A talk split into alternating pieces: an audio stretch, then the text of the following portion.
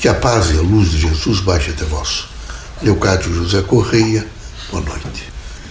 Vejam, meus amigos, quando nós uh, nos preparamos em locais especiais, em escolas, para virmos à Terra e desempenharmos funções extremamente complexas. Já é complexo a manifestação. Associar, por exemplo, ao pensamento do médium para que possamos traduzir através do médium não é, um pouco daquilo que nós elaboramos como linguagem social espírita. Nessa, nessa dimensão, nesse processamento, é, nesse apronte para fazer isto, nós precisamos que os médiums todos estejam absolutamente, veja, em equilíbrio. Que haja, por parte de todos os irmãos, uma força de vontade para aprender, para modificar comportamentos, para se ajustar, para fazer correções, releitura de mundo continuamente. Isso não é fácil, até mesmo porque implica em mudanças estruturais, consequentemente, em conceitos novos que os irmãos terão que trabalhar. O processo doutrinário espírita é muito amplo aonde os irmãos fizerem o pensamento, onde os irmãos estiverem, aquilo que os irmãos procurarem, aquilo que os irmãos eh, fizerem, aquilo que os irmãos se propuserem a fazer. Enfim, é o passado, o presente e o futuro, a doutrina tem uma conceituação. Veja a responsabilidade nossa de espíritos manifestantes ao tentarmos, ou ao tentar fazer com que os irmãos possam, é, numa consciência, uma prontidão, responder às expectativas variadas, múltiplas do mundo da Terra, consequentemente do universo. O que nós estamos sempre, vejo, sensibilizando os irmãos, é para que os irmãos não, de maneira nenhuma, possam perder, veja, essa direção no vosso movimento humano e de comportamentos. Os irmãos devem ter sempre a força da direção. E tendo a força da direção, os irmãos devem estar abertos para recolher as experiências que vão ocorrendo. E na medida que essas experiências vão se sucedendo, os irmãos vão, é como um registro que os irmãos vão fazendo, nós todos, nós espíritos também, para futuras, não é? futuros acontecimentos. Na medida em que esses acontecimentos vão, não é, se prontificando na nossa frente, vão realmente se materializando, vão fazendo acontecer fatos novos, dimensões novas, é, nós devemos estar com uma, uma força integral do nosso ser para tentar, da melhor forma possível, resolver. Resolver, por exemplo, os desafios, os chamamentos, as contrariedades, os distúrbios, é? alguns fenômenos físicos, alguns fenômenos meteorológicos, enfim, todas as coisas que ocorrem em nosso entorno, nós precisamos estar em prontidão para tentar, pelo menos, dizer à nossa consciência o que é que nós estamos, o que é que nós já aprendemos até então e de que maneira nós haveremos de nos encaminhar para um momento novo. Por isso, a mensagem espírita, todas as manifestações são sempre chamamentos. Chamamentos para que os irmãos fiquem não é? absolutamente atentos para as ocorrências, para a diversidade, uma vez que haverá sempre nos irmãos e em todos nós um processo de expectativas. E para responder a essas expectativas, nós vamos fazer somações, vamos saber somar todo, tudo aquilo que vivemos, que experienciamos, é? que procuramos realmente compreender, ou até não compreender, mas mesmo registramos e na medida da avaliação que a gente possa fazer, o nosso cognitivo vai nos trazendo lentamente, paulatinamente, eu diria até pausadamente, é? respostas que a gente pode, somando-se a outros e aos próprios acontecimentos, no sentido de contemporaneidade que estamos vivendo, nós montamos respostas, é? compomos, evidentemente, quadros novos, refazemos situações, e com isso fazemos, às vezes, eh, leituras e releituras novas de fatos ocorridos, ocorrendo, o que estão para ocorrer. O grande significado da vida é não perder o sentido e a alegria de viver.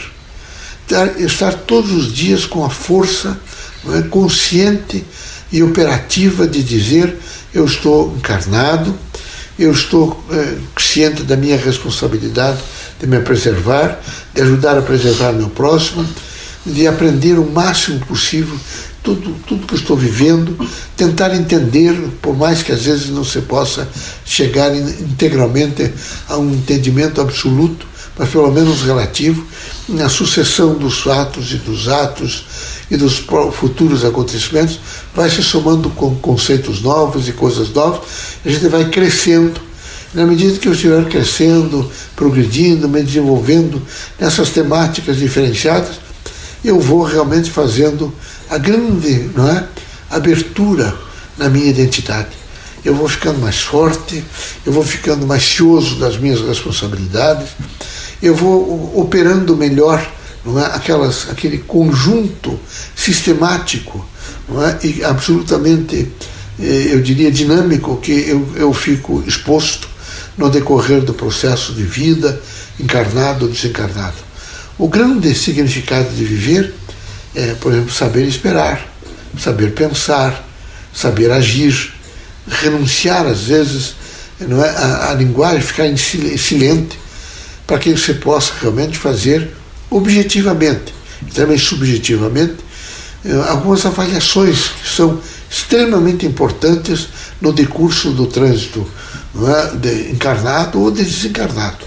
Nós estamos continuamente com os nossos sentidos todos postos para recebermos sensações diferenciadas e, consequentemente, acrescentarmos ao nosso ser é? elementos novos que vêm nos trazer oportunidades de visões mais amplas, de alcance mais amplo e de compor linguagens mais adequadas para descrições do próprio mundo.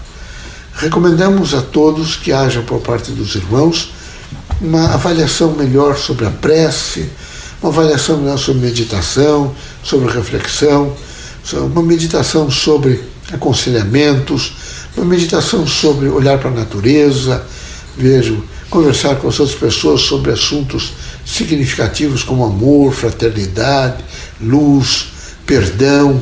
E nessa sucessão, eh, os irmãos vão ver que na medida em que eu começo a educar, vejo, o meu ser, para não, não ser violento, não ser agressivo, ser mais compreensivo, mais justo, íntegro, paciente. Eu fico mais responsável diante do meu próximo e, consequentemente, responsável com as minhas, a minha própria consciência. Deus seja sempre conosco, Jesus os ilumine, sejam corajosos eh, nos momentos mais difíceis da vida. Aqui todos reencarnam e desencarnam é necessário compreender. Eu quero lembrar os irmãos de que tanto o encarne quanto o desencarne, eles trazem um grande fluxo emocional, eles, eles vêm com uma carga de emoção extraordinária. E essa carga de emoção extraordinária, os irmãos não devem, de maneira nenhuma, nem ter vergonha de chorar, nem ter vergonha de dizer às vezes aos outros: é difícil, estou sentindo falta. Vejam, meus amigos, compreender o desencarne, compreender que os irmãos vão para estágios diferenciados no mundo dos espíritos, é evidente que é necessário. No entanto, os irmãos têm a memória cultural da Terra, aonde o cheiro é importante, o timbre da voz, a linguagem, a forma, o jeito de falar, os aconselhamentos. Isso realmente os irmãos vão gradualmente tendo a chamada operação, não é de esquecimento, mas de recolocação diante, diante do quadro da vida. Assim, sejam pacientes, mas não percam o, o sentimento. Esse é um momento, meus amigos, que quem sabe a ciência toda, toda a tecnologia, dê um passo e diga: esse momento nós vamos pensar no humanismo, nós vamos pensar no humano. Então é muito importante que cada homem se humanize mais. É muito importante que cada criatura humana diga eu pertenço à humanidade, porque pertenço a Deus. Esse humanismo é fundamental. As ciências, as ciências humanistas devem assumir posições é? muito mais fortes diante de todo o elenco de matérias e disciplinas que rege o conhecimento nas universidades, no pensamento crítico, da ciência, da filosofia e, consequentemente, da religião. É muito importante nunca substituir o humano por, pela técnica. Nunca. Porque não há substituição. Chorar é humano e é importante. Amar é humano e é importante. Pode fazer bonecos especiais com termia, com isto. Pode esse boneco até ter sucções. Pode esse boneco ter N situações, até mesmo para de ordem sexuais. Isso acho, ao invés de moralizar, imoraliza. Ao invés de construir, desconstrói. Porque nada substitui o homem. Nada.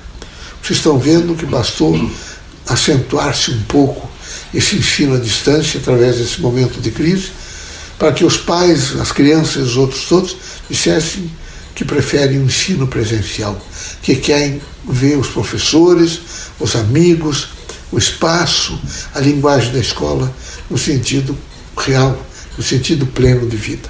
Então não há o que substitua o homem. Aí está o humanismo. O homem é importante, ele não pode ser figurativo. Ele é significativo, ele não pode ser um arremedo. Ele é luz, ele não pode ser de maneira nenhuma confundido com pequenos pontos luminosos. Ele é intensa luz que funciona em todos os seres humanos, em todas as pessoas. Ele é a bondade, mesmo nos momentos, às vezes, que o seu coração, o seu espírito estão revoltados.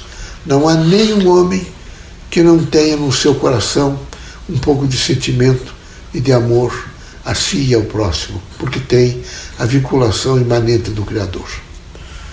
Que Deus abençoe vocês todos e os ilumine.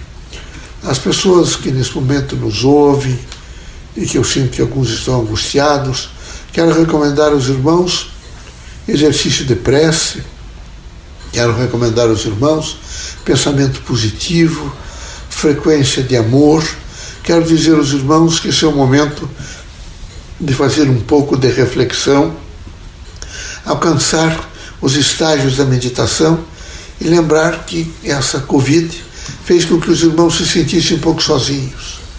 Algumas famílias é, tiveram, ficaram lutadas porque os seus entes queridos não resistiram e foram a óbito, mas é preciso lembrar que é, é uma, a temporalidade da Terra não é, sujeita os espíritos todos reencarnados a esse trânsito do desencarne. Assim, que os irmãos sejam pacientes, lúcidos, responsáveis e solidários com todos.